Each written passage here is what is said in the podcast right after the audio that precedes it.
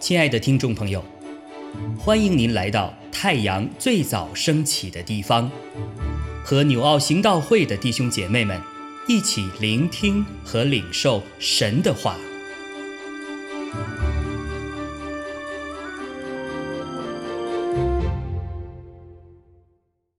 希伯来书十章十一到二十五节，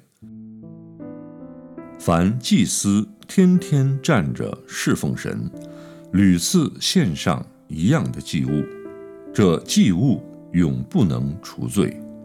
但基督献了一次永远的赎罪祭，就在神的右边坐下了，从此等候他仇敌成了他的脚凳。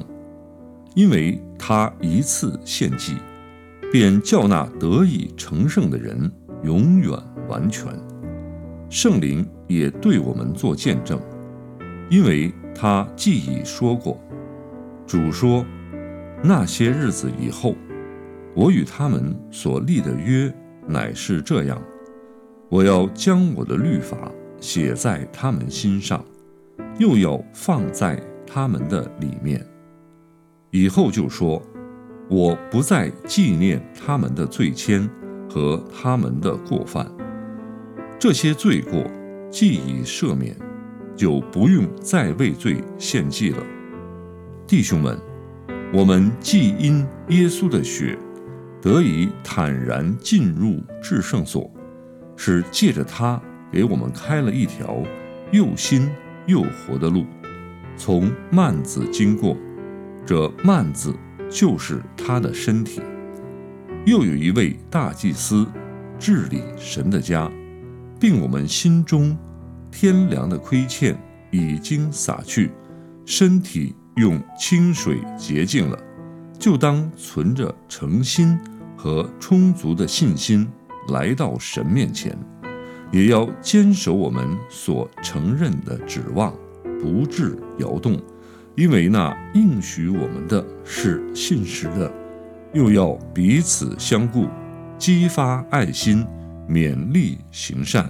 你们不可停止聚会，好像那些停止惯了的人，倒要彼此劝勉。既知道那日子临近，就更当如此。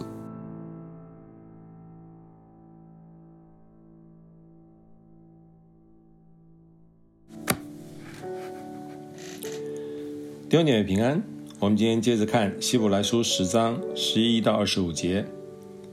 在今天的经文当中，是我们常常被提醒的一个问题：你们不可停止聚会的经文出处。我们来思想这个问题。从经文的上下文来看，为什么作者会这么说？当然，前文是延续着之前探讨主耶稣基督这位属天的大祭司。与属世的大祭司的差异，还有主耶稣所成就的事工。主耶稣以他的身体所成就了这一次，并且永远的赎罪祭，就为所有的罪人开辟了一条又新又活的路。今天任何人只要借着他，都可以进到神的面前。当然，这并不是说神今天就愿意与罪人同在了，而是我们的罪呢？在主耶稣代赎的过程当中，已经被用主耶稣的宝血被洁净了。人在接受主的过程，这个发生了一个很奇妙的一个转化，人被洁净了。这是神属灵的一种作为，其实我们人是想不透的，但事情也就是这样的成就了。简单的来说呢。这对我们来说，这就是一个神的恩典，赏赐给任何愿意接受神爱子救恩的人。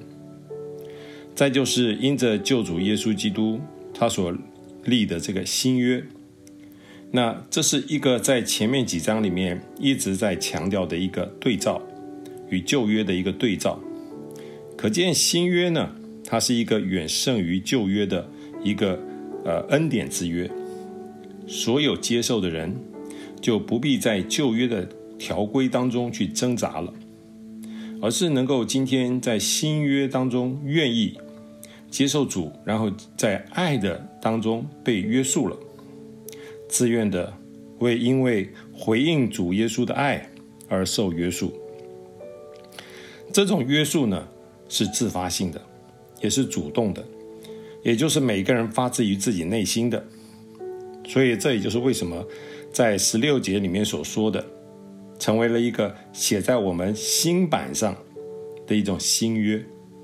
这种心板上的新约呢，使得我们不再做表面事情了，一切都是发自由衷的，发自我们自己的内心的，因为这是直接的影响到我们生命的每个层面，可以使我们的生命活得很真实。我想讲到这里，弟兄姐妹，你会因此还会想要停止聚会吗？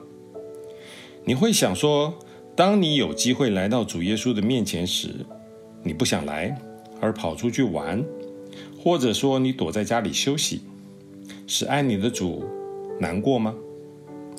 当然，你们不可停止聚会。如果你今天是信仰里面，还是活在一种旧约的观念里面，把基督信仰。主耶稣所说的话，看成是一种呃，只为规条、一种诫命的话，那我要说，它就是约束，它就是捆锁。当你每次听到人家讲这句话的时候，你都会觉得刺耳。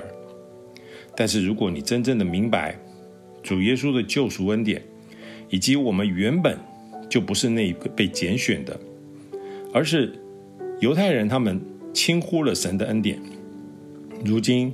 这个救赎恩典越过了犹太人，而拣选了我们这些原本没有在被拣选的族群当中的外邦人的时候，你如果真明白这些的话，这句话“你们不可停止聚聚会”，就会转变成为一种爱的勉励。如今的我们，其实是活在一个声色犬马的世界里面，其实充满了各种的试探以及各式的诱惑。往往我们是近朱者赤，近墨者黑，备受环境来自于不同人的影响。如果我们不能够彼此相顾，抱团取暖，激发爱心，互相勉励行善的话，那么我们早晚也会像犹太人一样，成为那个失去救赎恩典的另一批人。所以非常值得我们警醒。这也就是为什么。我们今天要明白不可停止聚会的主要原因了。阿门。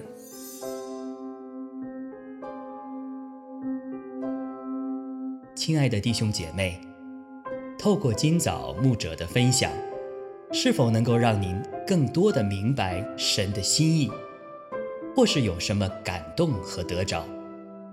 欢迎订阅和分享我们的频道。